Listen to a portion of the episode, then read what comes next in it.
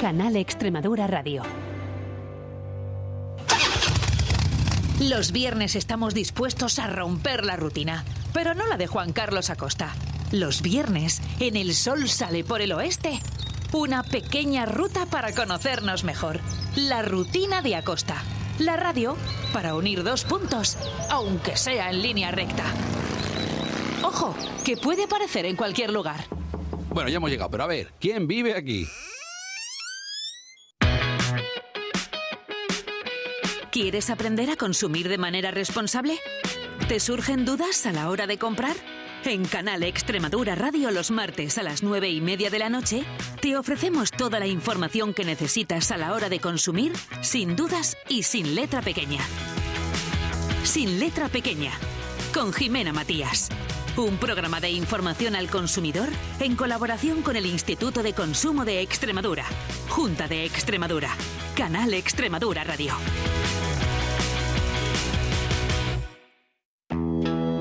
Para el programa de esta semana tengo muchas preguntas. ¿Cómo afectan las cuestiones de género a las bandas de música? ¿Idealizamos el pasado ante la vacuidad del presente? ¿Conocemos el alcance de los estudios que se hacen sobre Extremadura? ¿Pueden las artes contribuir a mejorar nuestra calidad de vida? Voy a tener también muchas respuestas. Con Luis Saiz Díez, Niña de Mantequilla, Monty Peiró, el equipo de la tertulia, un par de microrelatos, conexiones con la flora y fauna, mis canciones son vuestras, agenda de... Gente corriente, los sábados a mediodía de 12 a 2. Ojalá que nos moje la lluvia, secarnos al sol y que el cielo se vea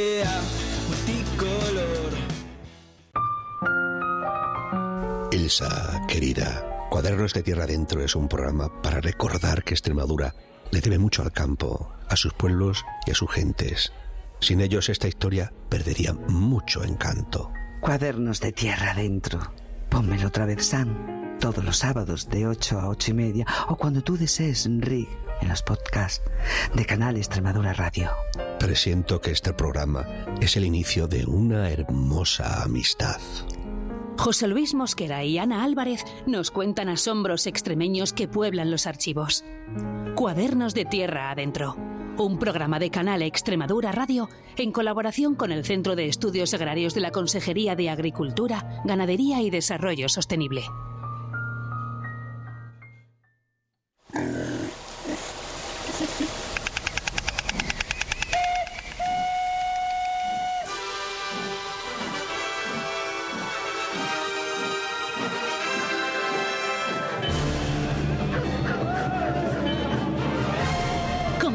Viaje.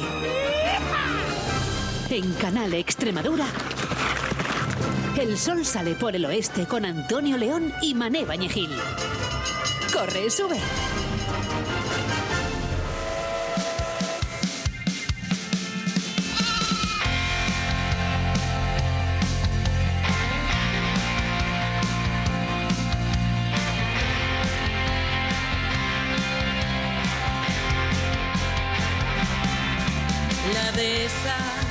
Se refleja en el jardín del Edén, cielo y luz, mi canción, el andén de un viejo tren, Extremadura, mi aliada, campo,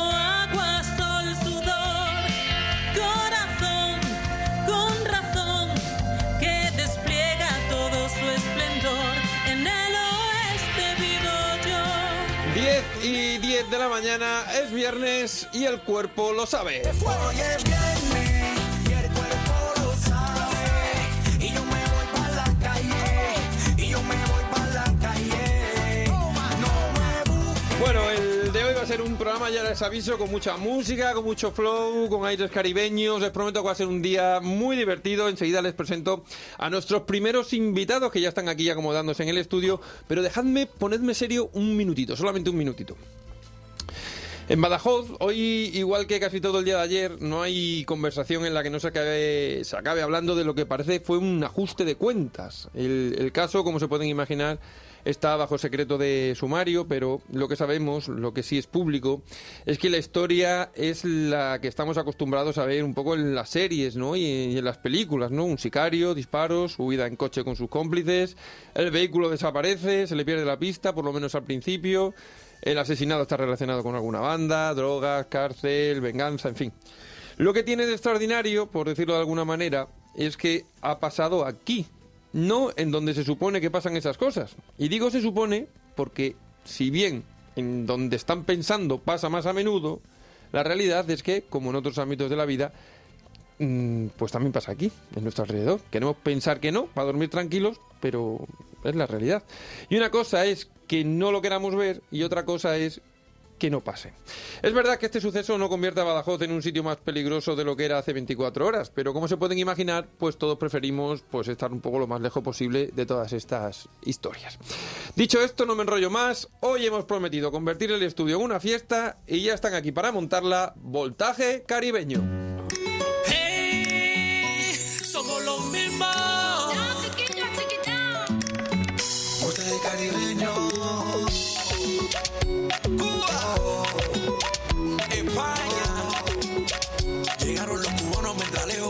Mentalejos con tremenda mala maña.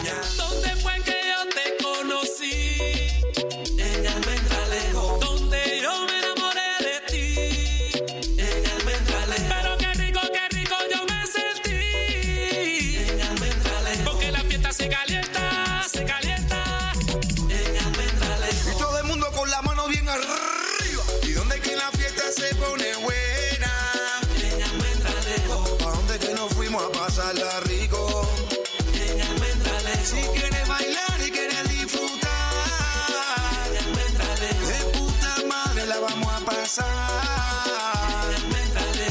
Baby forever. ¿Y a dónde es que la paso bien rico? ¿Y a dónde es que nos fuimos bien lejos? Y si no quieres disfrutar en mi concierto, yo te invito a Almendralejo. Y en la luna yo me pongo de pipí. En el cebo me la paso de popo. En el chamán me pongo letal.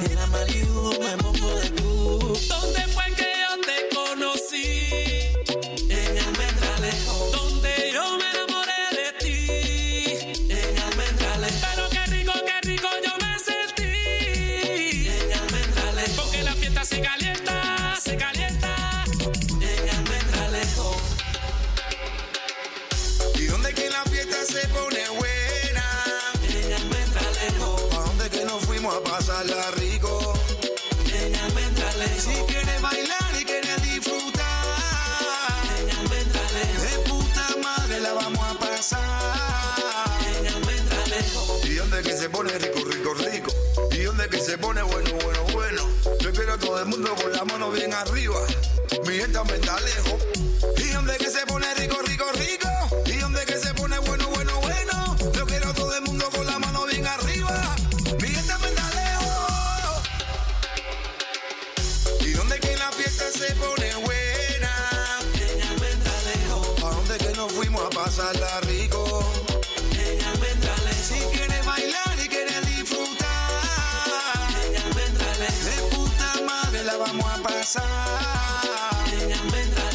Almendralejo. ¿Dónde fue que yo te conocí?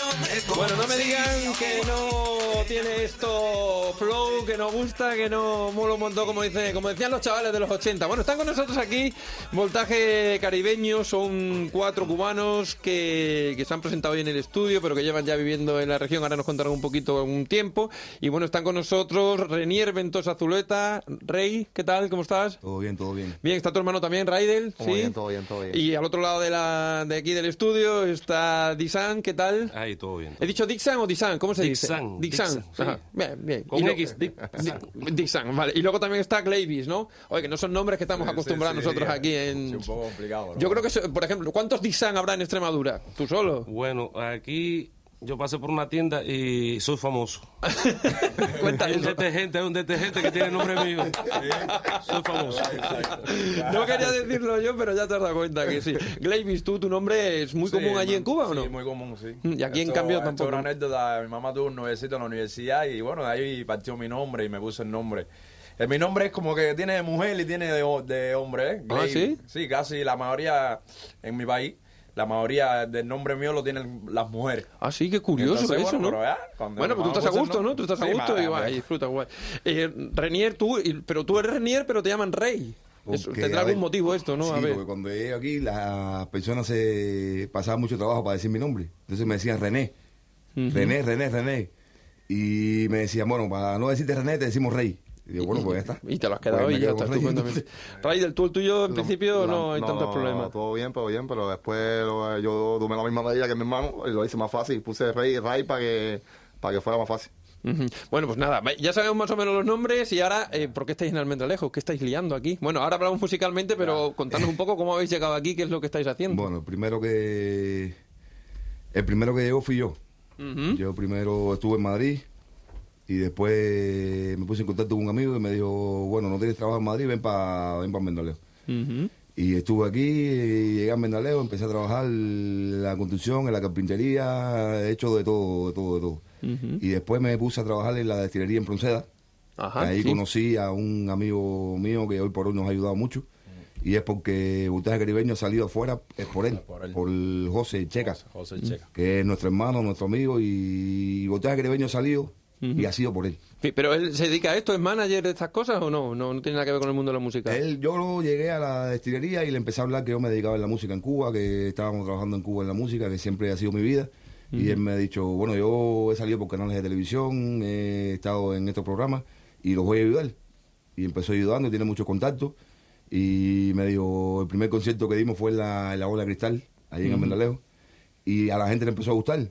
Entonces hablé con mis compañeros y ya Dizan tenía un pedacito del tema de Almendalejo. Y nos sentamos un día y el tema salió. Y salió, lo cogimos como un juego. Y bueno, un pelotazo, ¿no? Yo me imagino, vamos, o sea, simplemente, o sea, no hay Sí, gente sí, que haya escuchado la canción y oh, porque tiene mucho rollo, muy pegadiza y tal. Pero una, una cosa, tú llegaste y pero no llegasteis juntos, luego No, cómo no, hicisteis no, eso, no, cómo no, fue no, entonces no la historia. juntos, no llegamos juntos. Yo llegué primero. Sí, Yo y- primero, después llegó Isan y luego tiempo después llegamos... O sea, que vais llegando poco a poco, Sí, pero poco a con, poco. con la música ya como Sí. algún para trabajo, Sí. ¿no? Para, Sí, sí, para trabajar. sí, sí, sí. Era lo que hacíamos en Cuba. Sí, ya teníamos, ya teníamos, ya teníamos las cosas preparadas de Cuba, porque nosotros trabajamos en Cuba también. Y allí dedicabais también a la música, ¿no? Sí, sí, sí, sí, sí, sí, Me sí. decían mis compañeros técnicos y tal, dice, oye, no solo, no, pregúntales por la producción del, del vídeo y la producción musical, dice, porque está muy bien hecha, o sea, no... Y me gustaría saber cómo, cómo ha sido ese proceso y cómo lo habéis hecho. Bueno, el- eso es... Yo soy el productor, yo soy el productor. Ah, Dizan es el productor. Yo soy el que hago las pistas de música y la masterizo ya en el estudio, en un estudio casero que traje de Cuba, aparte de Baflecito, y dice, déjame llevarme algunas cosas para allá, porque un micrófono de ahí, en la misma sala, en el piso ahí,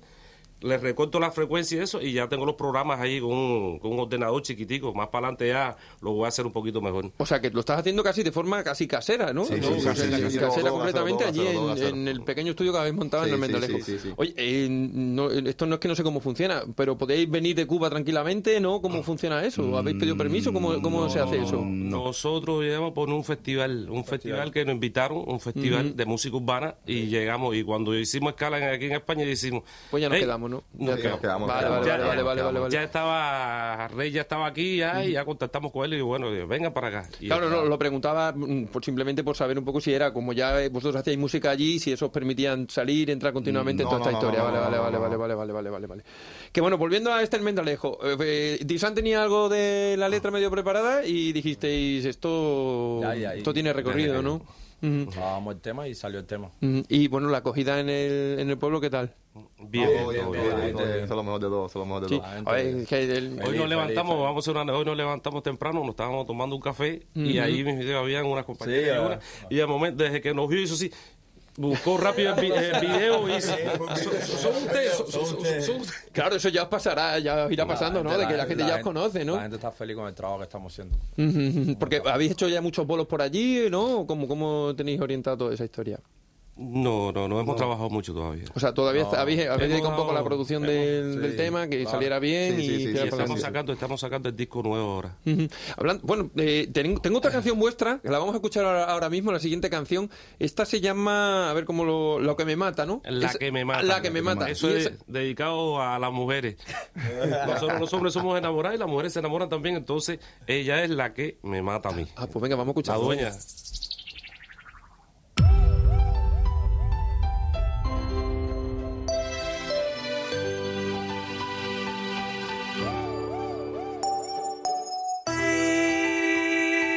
Lo mismo. Portaje caribeño. Uh, oh, yeah. ¿Cómo olvidar aquella noche que lo hicimos tú y yo? ¿Cómo olvidarla? ¿Cómo olvidarla? eh? Yo besándote y tú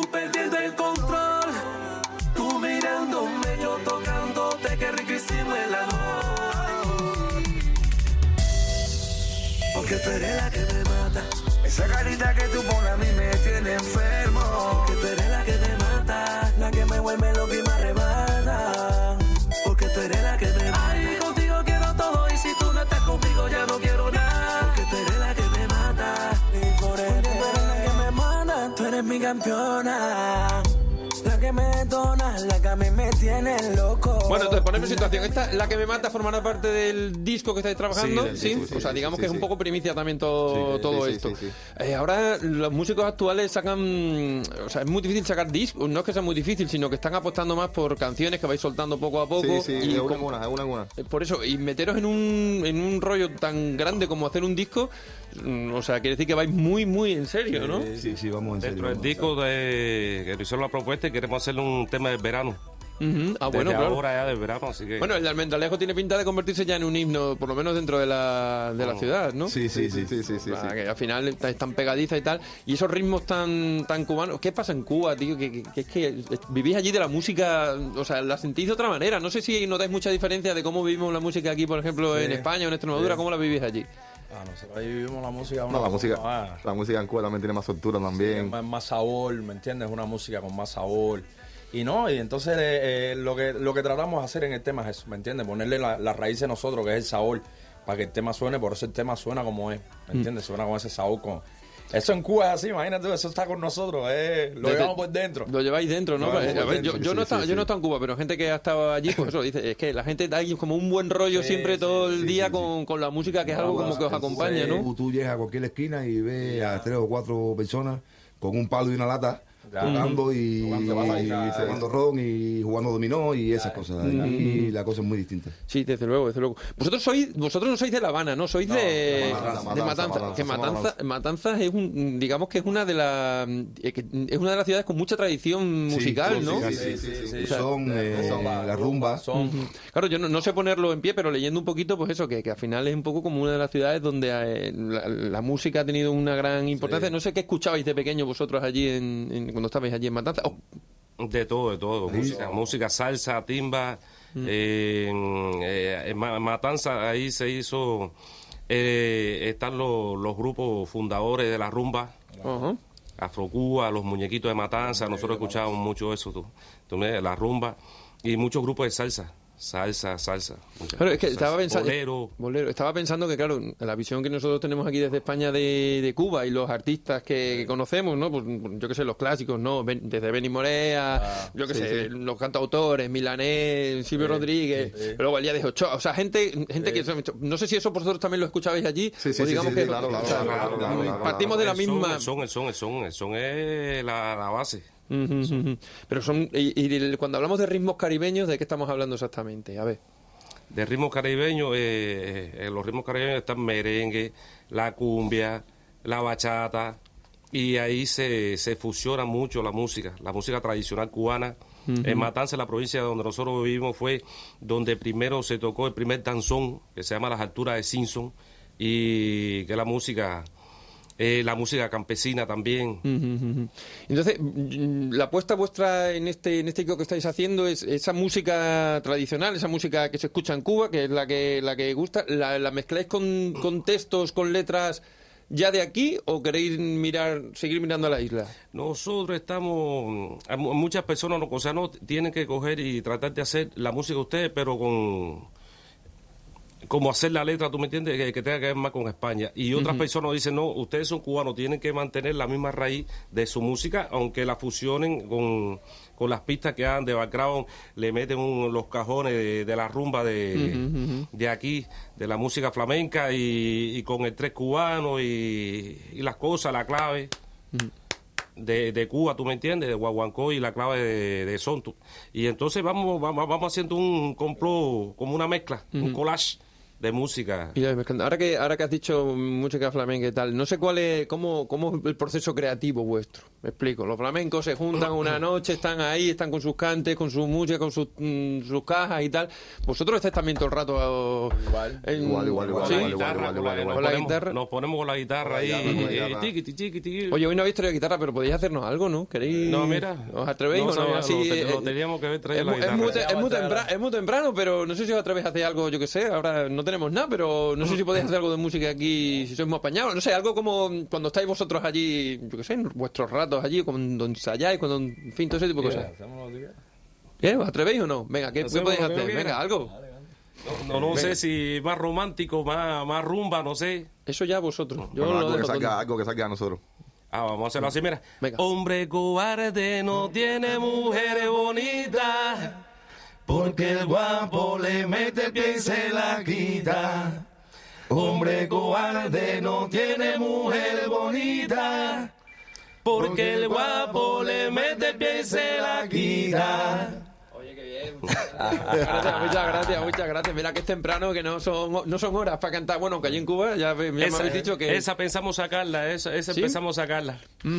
O sea que, no, pero, o sea, realmente lo tenéis ya todo en la cabeza. O sea, Sí, lo que sí, entiendo sí, que sí, lo que sí, falta claro, es claro, poneros claro. y tal. Porque claro, mientras tanto, ¿de qué vivís? Bueno, Ray me ha dicho que trabaja en la, La destilería, en la en el destilería y vosotros un poco lo que podéis o como... Lo que. En lo que- de vez en cuando, lo que se pueda. Lo que se puede, ¿no? Pero bueno, ya está. Pero claro, con la mente puesta volcada en el rollo musical. Enfocado en la música, siempre.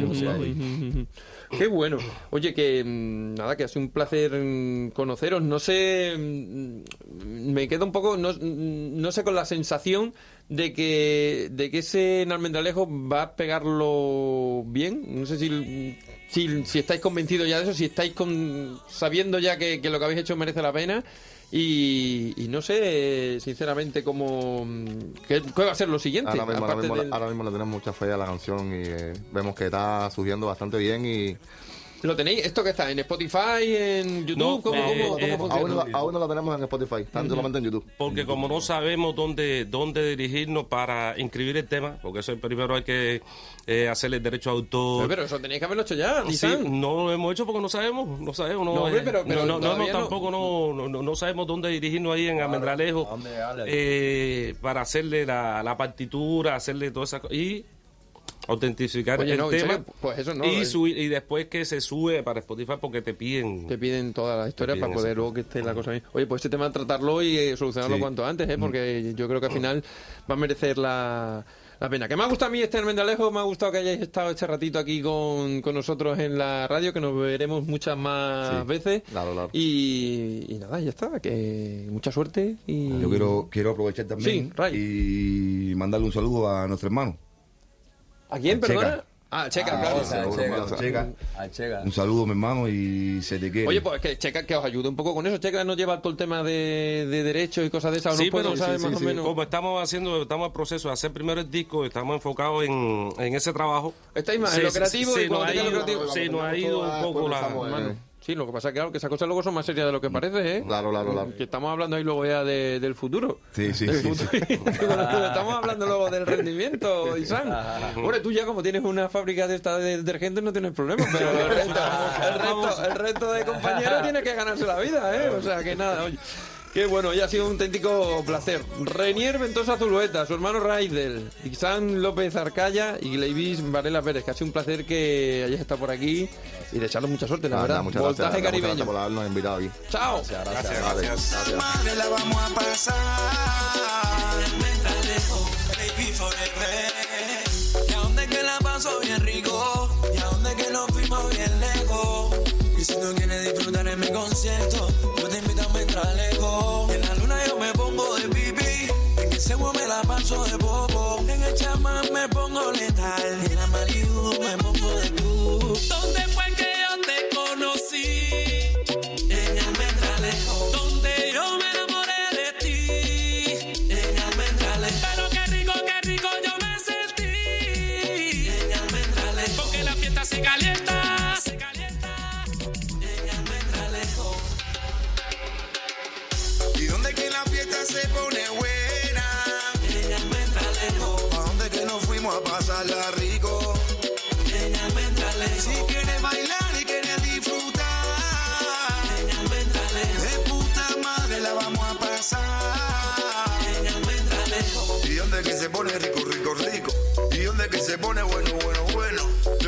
todo el mundo con la mano bien arriba.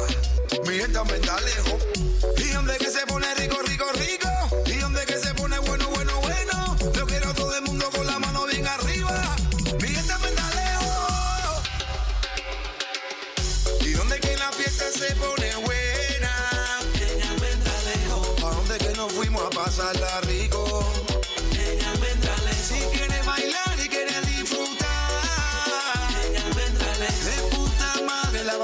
Vamos a pasar. Ella me entra lejos. ¿Dónde fue que yo te conocí?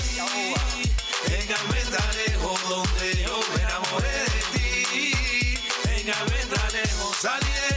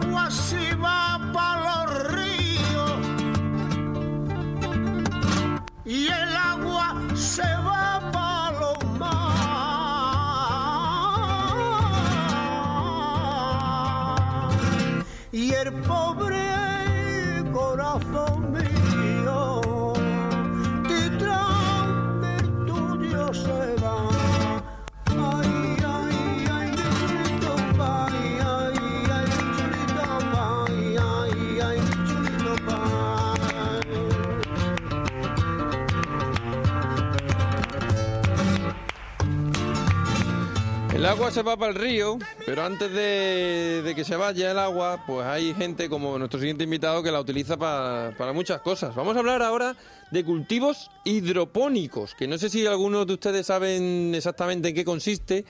Eh, yo no tengo mucha idea, pero por eso hemos invitado a, Luciano Barriga, que se dedica en su empresa Cabinas Hidropónicas, Grupo Campo y Jara, pues a, a utilizarlas. Eh, Luciano, ¿qué tal? Buenos días. Hola, buenos días. ¿Qué ¿Todo tal por? Isabel? ¿Qué tal? Bueno, bien, bien. Fresquito, pero bien. Hombre, allí siempre está fresquito, un poquito en la sierra, ¿no? Sí, sí, estamos aquí un poquito más a la sierra. Qué bueno. Oye, que, a ver, no, no sabemos muy bien en qué consiste esto de los cultivos hidropónicos y tampoco sabemos si esto es una cosa muy novedosa, si se lleva haciendo desde hace mucho tiempo. Ponnos un poco en situación. Sí, verás, mira, el cultivo hidropónico, eh, como su propio nombre indica, es un cultivo sin tierra, solo con agua, ¿no? Entonces yo eso lo he ido, lo he aplicado a eh, hacer forraje. En vez de criar pepinos y tomates, pues lo que he hecho ha sido adaptar unas máquinas, unas cabinas, para que puedan cultivar forraje. De forraje de cebada concretamente. En España lo que mejor funciona es, la, es el forraje de cebada por la climatología y demás. Y bueno, pues con esto conseguimos que una persona que pueda tener una máquina de este tipo, una, una cabina de este tipo, pues pueda tener forraje fresco durante 365 días del año sin preocuparse si llueve, si no llueve, si es verano o es invierno o hace calor o lo que sea, ¿no? Claro, es que Tienes siempre la misma cantidad y la misma calidad de comida. Esto es fantástico en situaciones, ahora que se habla tanto de, de cómo va a cambiar el cambio climático un poco, de cómo está cambiando ¿no? La- los cultivos y tal, es digamos una garantía de, de normalizar, de saber sí o sí que vas a tener este tipo de, de forraje, ¿no? Efectivamente, porque una vez que tú compras la semilla, que normalmente se debe comprar una vez al año, porque como es semilla de siembra, solamente hay durante el, por el periodo de siembra, pues eh, una vez que la tengas guardada, tú sabes lo que te va a costar alimentar a tus animales el resto del año, que eso es una gran garantía ahora mismo, ¿no? No hay que estar mirando al cielo, claro. Exactamente. El, el consumo de agua es muy poquito, estamos hablando de eh, medio litro, un litro por kilo de producción diaria, es un consumo de agua muy bajito, porque se aprovecha mucho. Y bueno, además de que ese consumo de agua, también luego, eh, cuando el animal come el forraje, como es, eh, como es un forraje verde, pues bebe menos agua también en el abrevadero, ¿entiendes? O sea que por lo tanto, lo que ahorra por un lado, luego tampoco lo gasta por otro, sino que, que, que consume poca agua y el animal bebe menos además. Y bueno, es, una, es ofrecer una comida sana, digamos, porque aquí no hay nada más que agua y semilla, agua y cebada, sin ningún otro aditivo. eh, frente a, bueno, pues a las otras composiciones de otros tipos de comidas que son diferentes, ¿no? Nunca se Ujú. sabe lo que, lo que estamos metiendo en, un, en, un, en otro tipo de comida. Ujú. Vamos a ver si me, si, si- si me entero un poco, Luciano. ¿Tú lo que vendes son eh, las cabinas o vendes el forraje que se hace en las cabinas? No, vendo la cabina para que el propio ganadero, instalando la máquina en la puerta de su granja, se lo haga él mismo. Ajá. Y luego, por ejemplo, en cuanto a la producción que podías tener, antes me has, das- me has dado una cifra, pero como no, no estoy yo en ese mundo, no lo sé muy bien. Por ejemplo, si tienes una explotación con, con, yo qué sé, con 40 vacas, por ejemplo, ¿cuántas cabinas Mm. necesitas eso? ¿Cómo, ¿Cómo funcionaría? ¿Eso es, es mucho, es poco? No, a ver, cabinas hay de, de, de- de varias medidas, hay como cuatro o cinco modelos distintos, ¿no? De, según la capacidad de cada uno, de, la, de las necesidades de cada uno, hay cabinas de 170 kilos días aproximadamente, ¿eh? Porque estamos hablando de materias vivas como es la cebada, puede ser una cebada de mejor producción o de peor producción, ¿no? Pero aproximadamente unos 170 kilos diarios hasta 1.300 kilos diarios. ¿entiendes? Y en ese rango tenemos de, de 400, de 600, de 800, de 1000, hay varios modelos, ¿no? Según la capacidad que necesite el, el- el cliente, el, el- ganadero. Y esas cabinas llegas, se las instalas en donde sea y, y- y luego Sí, como... sí, la, como- cabina sal- la cabina sale de aquí ya fabricada, de manera que en el momento que le conectemos la luz a 220 y agua corriente, está funcionando. Ya podemos empezar a sembrar. Y además me imagino ahora con todo esto del cambio energético, no sé si las habrás ya que, que, yo no sé si se abastecen también de, de paneles solares, no sé si estás en esa historia o eso es una siguiente evolución sí. o cómo, cómo funciona. Claro que sí, porque yo lo que les pido es que me den luz a 220. Me da igual de dónde la- de dónde venga. Puede venir de placas so- solares, de eólica, de, de, de red, de lo que quieran, porque lo único que sí que tienen que tener es eh, acumulación, porque la máquina trabaja 24 horas. Entonces, si es de batería, si es digamos de, de solar, debe tener acumulación de batería, porque por la noche también trabaja. Fíjate, llevamos, llevamos toda la semana hablando del, del congreso este de, de los móviles en Barcelona, ¿no? De- del World. Con- Congress eh, Mobile, ¿no? De, de cómo también allí sí, la sí, sí, inteligencia artificial y todo. Un poco de, de, lo, de la tecnología que mm, en el día a día nos va cambiando nuestro día a día, ¿no? De- no solamente en el móvil, ¿no? Para, para el ocio, sino en, en cada uno de los, los trabajos. Este, este método que entiendo que tú, como tú me has dicho, que no es nuevo, ¿qué tiene de... mm, a ver, ¿Por qué todavía muchos de los de los ganaderos, por ejemplo, no lo han implantado todavía? ¿Es un tema de costes? ¿Es un tema de, de capacidades? ¿Es un tema de desconocimiento? Bueno, pues porque nadie lo había sacado a la luz hasta ahora yo. Digamos que yo lo llevo trabajando esto como 20 años, pero cuando un kilo de pienso valía 25 céntimos o 20 céntimos, como que no merecía la pena. Hay que tener en cuenta que esto lleva una mano de obra, no es mucha, pero algo de mano de obra lleva, y bueno, el ganadero, la mano de obra del campo está como está. Entonces, pues bueno, mm, mientras no había un beneficio considerable, ahora sí lo hay, porque ahora sí que hay un beneficio, porque los piensos son caros, ¿vale? Y encima no hay, porque hay, o sea, no hay, no hay paja, por ejemplo, no hay, pero bueno, es una forma de decir, bueno, pues creo que ahora es el momento de sacarlo a la calle. Yo lo tenía ahí guardado, lo, yo hice montones de pruebas con animales, con ovejas, con cabras, con vacas, con caballos, he hecho con todo, con gallinas, con pollo, con conejos, yo qué sé, de todo, ¿no? Y no me salió ninguna negativa. Entonces, al no salir ninguna negativa, pues digo, yo creo que esto es algo espectacular para un ganadero, ¿no? Y lo hemos puesto en marcha, y lo hemos puesto en marcha ahora. Entonces, ¿por qué no lo había de antes? Porque no se, no se conoce.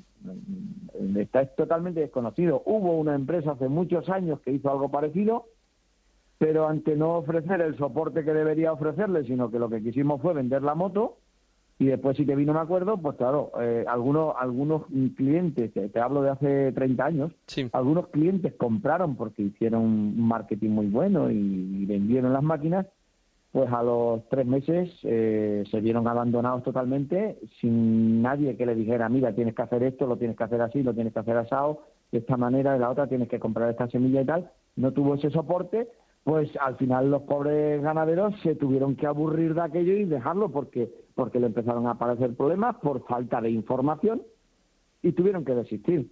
Yo, en cambio, ofrezco todo. Además, de hecho, nosotros tenemos una vigilancia permanente de las cabinas mediante la APP que lleva instalada para que nosotros estemos mm, vigilándola todo, el- todo el tiempo. Estamos viendo todo lo que ocurre en la máquina, si riega, si no riega, si hay temperatura excesiva, si no la hay, en fin, todo. O sea, Tenemos porque, una- una- che, Luciano, eh, porque entonces vosotros, o sea, le dais, digamos, el, el soporte técnico también, o sea, no, el, el ganadero no tiene que mm, no tiene que hacer nada entre comillas, o, o sí tiene que, Sí, sí, digamos, tiene tener una, eso. tiene que hacer una hacer- formación para, sí, pero entonces vosotros cómo lo, cómo el- ese control que tú dices que lo hacéis a través de la app, lo hace el ganadero conti- mm, por sí solo o lo hacéis vosotros de manera centralizada como una Sí, central de, eh, eh, de otro digamos, digamos que la máquina lleva un router donde va una tarjeta telefónica y nosotros tenemos, si el ganadero quiere darlo, claro, si yo no le voy a obligar, la máquina es suya, la compra él y la paga él, no, pero si él quiere, nosotros le ofrecemos durante un tiempo el soporte, digamos, nosotros el, el- el- lo que es la formación es súper rápida, es muy sencillo todo y eso en, en dos días el ganadero ya está listo para, para hacer ese trabajo, ¿vale? Lo que sí que hacemos nosotros es vigilar la máquina. Nosotros la estamos vigilando y él también, porque la app también la puede te- tener él en, en su móvil, ¿no? Quiere decir que, por ejemplo, imagínate que mm, para poner la luz, ¿no? Eh, resulta que la luz ah, de, desde las 12 de la mañana a las 6 de la tarde mm, es más barata. Bueno, pues a esa hora la pongo yo. La puedes poner desde, desde cualquier parte del mundo. Puedes ponerle a la luz, que, que se encienda la luz, que es cuando más consume la máquina. Es, eh, hablamos de, bueno, consume, eh, hablamos de un kilovatio a la hora cuando tiene la luz encendida, pues eh, tú buscas la parte más la, la, la, la más económica, digamos. La... O imagínate que tienes placas y quieres poner la luz pues a las 12 de la mañana, que tienes más, más eh, tienes mejor sol, tienes mejor todo, pues tú eso lo cambias, lo puedes cambiar desde tu teléfono móvil. Claro, entonces, él, él tiene que hacer el trabajo, evidentemente. La máquina trabaja sola, no tiene que hacerle muchas cosas, ¿eh? Pero Esto- claro, esto la es como- entrada y la salida, la entrada y la salida de la, de la, del forraje lo tiene que hacer él, claro, manualmente. Sí, sí, eh, permíteme la comparación que es un poco tonta, pero es como una buena Thermomix. O sea, la, la máquina lo hace, pero tú tienes que echar un poco los ingredientes y hacer cuatro cosas. Y luego ya la máquina sabe hacer perfectamente lo que tiene que, que. Eso es. Oye, Luciano, ¿y cómo? Y claro, tú llevas, dices que llevas mucho tiempo con esta idea, pero ¿tú a qué te dedicabas? ¿Cómo, ¿Qué formación tenías? No, ¿Eras soy- ganadero también y viste la necesidad? O, o al revés, eras un enrea de la vida y dijiste, aquí, aquí hay que ayudar a esta familia? A ver, ¿por dónde? Sí, Cuéntame. sí, a ver, mira, yo soy un empresario aquí de Aliseda. Yo tengo una, una fábrica de mallas, se llama Trefilería Aliseda, que nos dedicamos al mundo de, de- de- de- de la fabricación de todo lo que tiene que ver con cerramientos y alambradas, ¿vale? Pero bueno, soy un culo inquieto, me gusta meterme en todos los charcos y me vi esto, mm, yo qué sé, me vino como un- una cosa que digo, joder, esto voy a ver qué sale de aquí. Empecé a enredar, a enredar, a enredar y, y bueno, ciertamente me quitó muchas horas de sueño, muchas horas de sueño, ¿no? Pero bueno, como la cama me gusta poco, pues, pues, pues bueno, empecé ahí, ahí, ahí, hasta que fui consiguiendo cosas y cada vez me fui ilusionando más y me gustó más y bueno, pues, pues bien, eh, hasta que lo, lo hemos conseguido totalmente y hemos conseguido hacer una máquina que trabaja perfectamente. Qué maravilla. Claro, te estaba, mm, estaba pensando al mismo tiempo que estaba que estabas hablando que, claro, estás ahora como en fase de, de lanzamiento. No sé si esto ahora te va a requerir tener que ir a, a ferias tecnológicas, ferias ganaderas y todo ese tipo de cosas a contar el producto. Si tienes pensado hacer un esfuerzo ahí o, bueno, pues tú has contado tu historia y el que quiera se vaya acercando ahí un poco a Liseda a, a ver qué funciona, ¿no?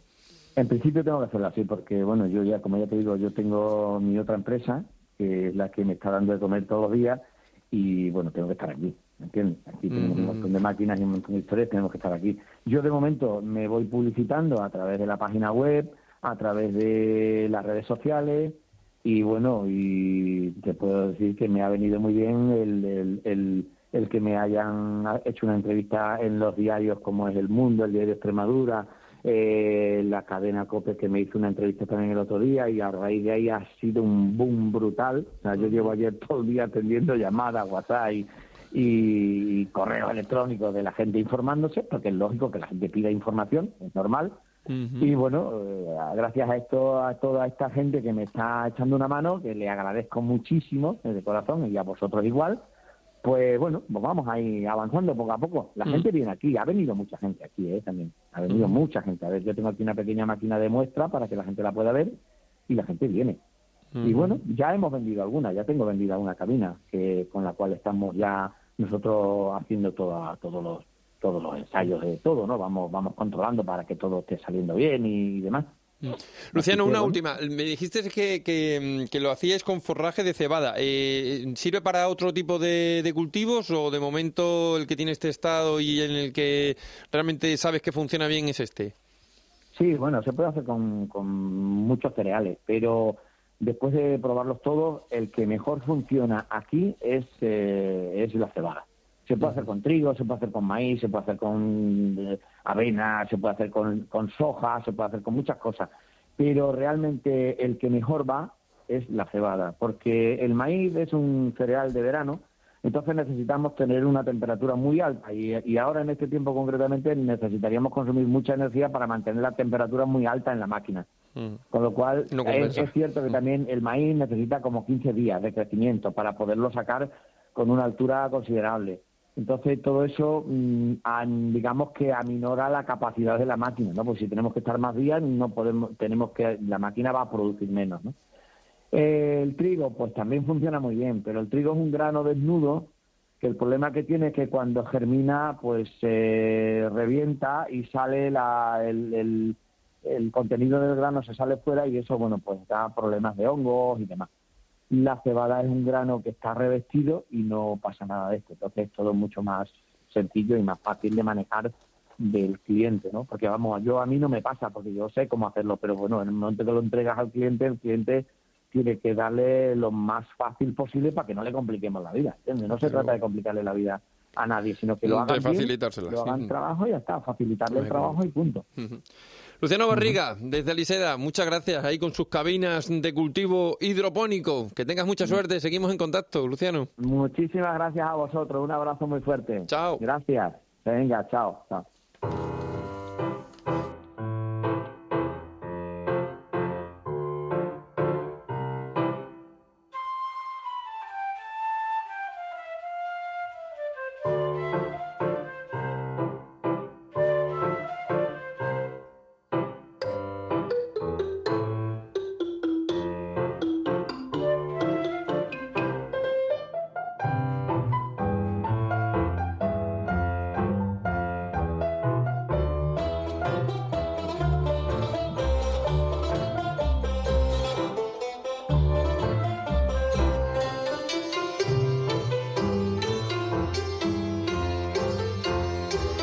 48 de la mañana y este ratito hasta las 11 lo vamos a destinar eh, para hablar con el fotógrafo sevillano Manolo Espaliú. Y es que el próximo martes en Badajoz, en el edificio Montesinos, en, dentro de las charlas que, que organiza la Fundación CB, pues eh, nos va a contar, va a hablar del proyecto Viaje a Persia, el extremeño que descubrió Persépolis, un proyecto que nos parece, mm, nos- bueno, lo que hemos sabido de él nos parece maravilloso y queremos hablarlo con, con Manolo, que bueno, que el que esté un poco metido en el mundo de la fotografía sabe que es un fotógrafo excepcional, que se dedica, bueno, no solamente a sus proyectos personales, sino que, bueno, hace fotografía sobre todo de, de patrimonio histórico, de arquitectura, en fin, de paisajes. Yo les recomiendo que, que le visiten en, en las redes sociales y en, y en internet y tal, porque, porque van a encontrar un fotógrafo fascinante. Manolo, ¿qué tal? Buenos días.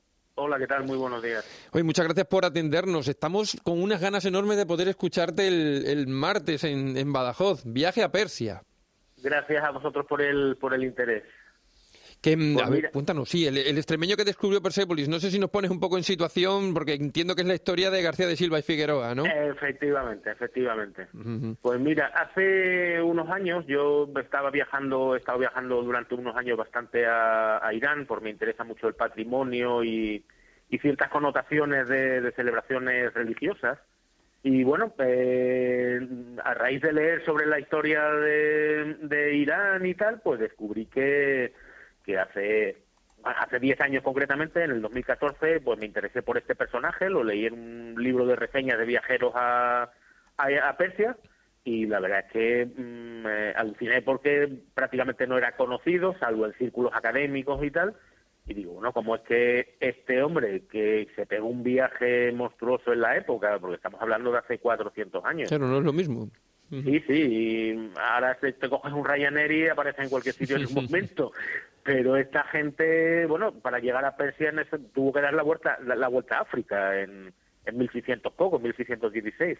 O sea, que es una cosa. Y luego estuvo dos años viajando por, por Persia, porque él, él iba con el, con el objetivo de Felipe III, él era embajador de, de la corona hispánica que en ese momento unía España y, y Portugal y él iba con el interés de, de- de forjar una alianza con los, con los persas en contra de los otomanos, que en esa época, bueno, pues estaban amenazando ah, la, la estabilidad de Europa. De hecho, llegaron prácticamente hasta las puertas de, de Viena. Es conocida para nosotros la batalla de Lepanto y tal.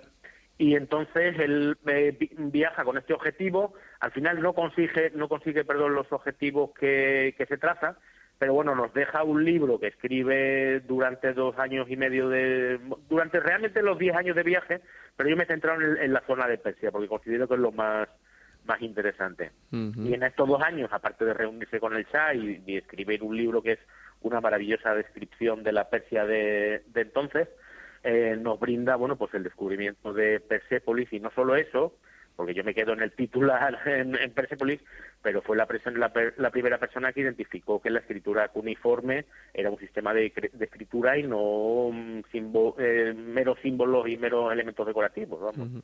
Sí, claro, decía que teníamos ganas de, de escucharte porque, claro, efectivamente, en la figura de García de Silva y Figueroa, que, que, bueno, si hay alguien todavía un poquillo despistado, eh, como tú bien decías, él nació en Zafra, él fue diplomático, soldado, todo esto que has Te- estado te- contando.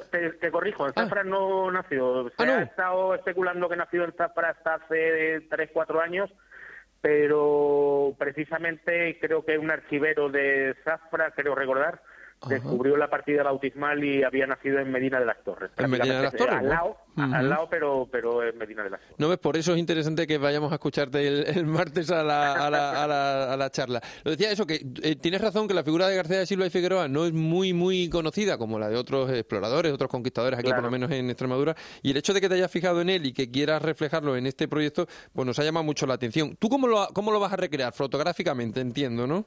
Fotográficamente, efectivamente. Yo lo que me he basado en el texto que escribió, que es un ejemplar maravilloso que durante muchísimo tiempo estuvo perdido, pero bueno, a principios del, la final del, a final del 19 se, se descubrió por casualidad y se reeditó. De hecho, es una de las dos únicas ediciones que hay en castellano. Eh, yo me estuve leyendo el, el, el libro original, que, bueno, pues podemos imaginar que es un castellano que no tiene que ver mucho con el castellano que utilizamos, que utilizamos nosotros El ahora. tuviste que echar un ratito entonces. Sí. Sí, sí, sí, sí. Y bueno, y sobre todo analizando las rutas que él describía, con mucho con ayuda de Google Maps, eh, con la ayuda de mi conocimiento previo de Irán y tal, y, y con consultas a, a conocidos y amigos en, en Irán, pues pude desentrañar lo que es la ruta. Luego sí que es cierto que he visto que, que una universidad portuguesa sacó un volumen muy interesante también, bueno, cuatro volúmenes muy interesantes, y ahí también mencionaba la ruta que prácticamente coincide el 100% con la que yo con la que yo había analizado. Y, y en base a los escritos, pues he tratado de mantener un diálogo fotográfico en base a lo que él cuenta, pues fotografiar como yo lo veo en la, en la actualidad, que muchos de los caminos que él recorre son exactamente los caminos o las autopistas que ahora en Irán que recorren del sur al norte del, del país. Mm. Y, y, mm, ¿qué, te enganchó, qué te enganchó de Irán, Manolo? Porque ya decías que, que bueno, el proyecto mm, lo, lo, lo, lo empiezas a desarrollar, que tú ya conocías bien la zona y tal. ¿Qué tiene de especial ese, ese país para que para que estés tan volcado allí con el, en ese Pues trabajo? mira, cuando no tenemos mucho conocimiento de Irán y nos dicen Irán, ayer precisamente se lo comentaba a una compañera de trabajo y me decía, uy, a Irán no voy ni tal. Claro, un- tenemos la idea de que Irán es un país peligroso y tal. Y yo, bueno, eh, siempre reivindico que una cosa es el gobierno y tal y que otra cosa muy, muy diferente es el, el pueblo. El pueblo iraní es maravilloso y, la verdad que con una hospitalidad tremenda y la verdad que yo nunca he tenido ningún problema en absoluto. Y bueno, pues a la persona que le interese la historia y la, la, la arqueología, el patrimonio y tal, pues desde luego es el paraíso, porque vayas por donde vayas vas a estar encontrando unas ruinas increíbles de 1500, de 2500 años de historia, en, algunos, en algunas ocasiones bien mantenidas, en otras puras ruinas, porque obviamente las construcciones en el desierto pues no son iguales que, que en cualquier otro lugar y se, se estropean. Pero bueno, eh, básicamente eso, el tema del patrimonio, vamos. Que es lo que más te eso, Pero luego, por ejemplo, el, eh, hay mu- hay, mm, te centras mucho en el patrimonio. Es curioso que luego tú en tu vida, en tu vida profesional, ¿no? De como, como fotógrafo, estás casi en las antípodas, ¿no? Te dedicas a hacer unas fotografías espectaculares de, de palacios, de congresos, de fotografía, eh, de decoración, interiorismo y tal. No sé si es un poco un, de, de edificios. No sé si es un poco eh, la manera de encontrar un equilibrio entre lo personal y lo profesional. ¿O es una necesidad? ¿Ha sido pura casualidad? Bueno, mira, yo, yo tengo una formación como arquitecto, no llegué a terminar la carrera, pero es cierto que estuve siete años estudiando, seis, siete años estudiando la carrera. Al final me decidí por la, por la fotografía. Y bueno, al final se trata de fotografía de espacios. Es cierto que cada uno tiene su, su interés y su, su importancia, pero para mí prácticamente es lo mismo fotografiar, pues yo qué sé, un hotel, un palacio de congresos, que un que unas ruinas o que un yacimiento arqueológico. Al final se trata de espacio, es cierto, ya te digo que cada uno tiene sus sus significaciones y sus características, pero al final es, es complementario. vamos. A mí, yo repasando parte de tu, de tu trabajo a través de, de lo que he podido ver en, en la web y tal, me, me llama la atención porque mm, creo que, que tienes una, haces una fotografía que, que transmite mucho sin, sin que mm, sin que las emociones de los mm, de los protagonistas aparezcan, o por lo menos es lo que he podido ver, me refiero. Eh, no- tú no haces retratos de, de la gente, ¿no? Aparentemente. No, tengo poco- pocos retratos. Algunos es. tengo mm, para acompañar algún trabajo, sobre todo relacionado con temas de religiones y tal, que es otro tema que toco bastante, que me interesa mucho. Pero bueno, eh, básicamente al final, al final lo que es cuando fotografías arquitectura y, y patrimonio, pues eh, tienes, el, eh, vamos, utilizas a las personas básicamente como medida del, eh, como, como toma de referencia de, de, de medidas. De- Sí, pero, pero lo que me refería, Manolo, es que, pero en cambio eres capaz de reflejar un ambiente mm, sin, sin esas personas, ¿no? Que a veces, muchas veces eh, eh, entendemos que es lo complicado, ¿no? Porque al final tú dices, mm, bueno, yo voy a un sitio, ¿no? e intento reflejar lo que hay, pero tú consigues generar un ambiente de una imagen. A mí eso me parece Ajá. fascinante, no sé, eh, claro, Bueno, oye, entiendo que lo- ese es te tu lo- talento, ¿no? Claro. Te lo agradezco, te lo agradezco la verdad la reflexión. Y bueno, eh, al final tú tienes tu bagaje visual, tú has analizado muchísimas fotografías, que yo creo que es la mejor manera de aprender a, a fotografías. Eh, entonces ya tienes referencias de lo que funciona, de lo que no funciona, de lo que te gusta, de lo que no te gusta y, y bueno, yo creo que va un poco por, por ahí. Al final a mí lo que me gusta crear son historias y atmósferas, ¿no? Y entonces pues se trata un poco de esto quizás. Tu equipo de trabajo es muy, es muy complicado, me refiero, es una cámara, son tres cámaras, son cinco, ¿cómo, cómo, cómo Pues de- haces eso? depende, un, depende un poco el tipo de trabajo que haga. Para el trabajo de espacios y de arquitectura, de patrimonio, sí que llevo un trabajo, un equipo más técnico, con unos objetivos especiales eh, de arquitectura y con un trípode y tal. Y cuando, por ejemplo, hago trabajos un poco más documentales y más relacionados con las, con las ceremonias o los rituales religiosos, pues es un equipo muchísimo más ligero, generalmente cámaras muy pequeñitas que pasen discretas, con dos objetivos o prácticamente un objetivo y una, una distancia focal es lo único que utilizo para, para este tipo de trabajos. Talento, que es lo que decía yo antes cuando... Bueno, cuando- es lo que estaba eso lo dices tú. Eso lo digo yo. Que, Manolo, ha sido un placer charlar contigo estos minutitos que Igualmente. te, seguro, vamos, recomiendo enormemente esa, esa charla el martes, el 5 de marzo a las 7 en el edificio Montesinos 22 en, en Badajoz, en estas jornadas que nos regalan la Fundación CB todas las, prácticamente casi todos los días. Estamos muy contentos y, y la verdad es que creo que vamos a disfrutar mucho de este viaje a Persia, el extremeño que descubrió Persépolis, en el que, bueno, pues un poco te fijas un poco en la figura de, de ese extremeño, de Medina, de las Torres de Medina, ¿no? De Zafra, de Medina. ¿No ves como todo le das aprende alguna cosita más, verdad? Que es García de, de Silva y Figueroa. Eh, Manolo, pásatelo bien en Badajoz el próximo día, come buen jamón, bebe buen vino, disfruta y nosotros disfrutaremos de, de tu charla. Un abrazo. Muchísimas gracias, un abrazo.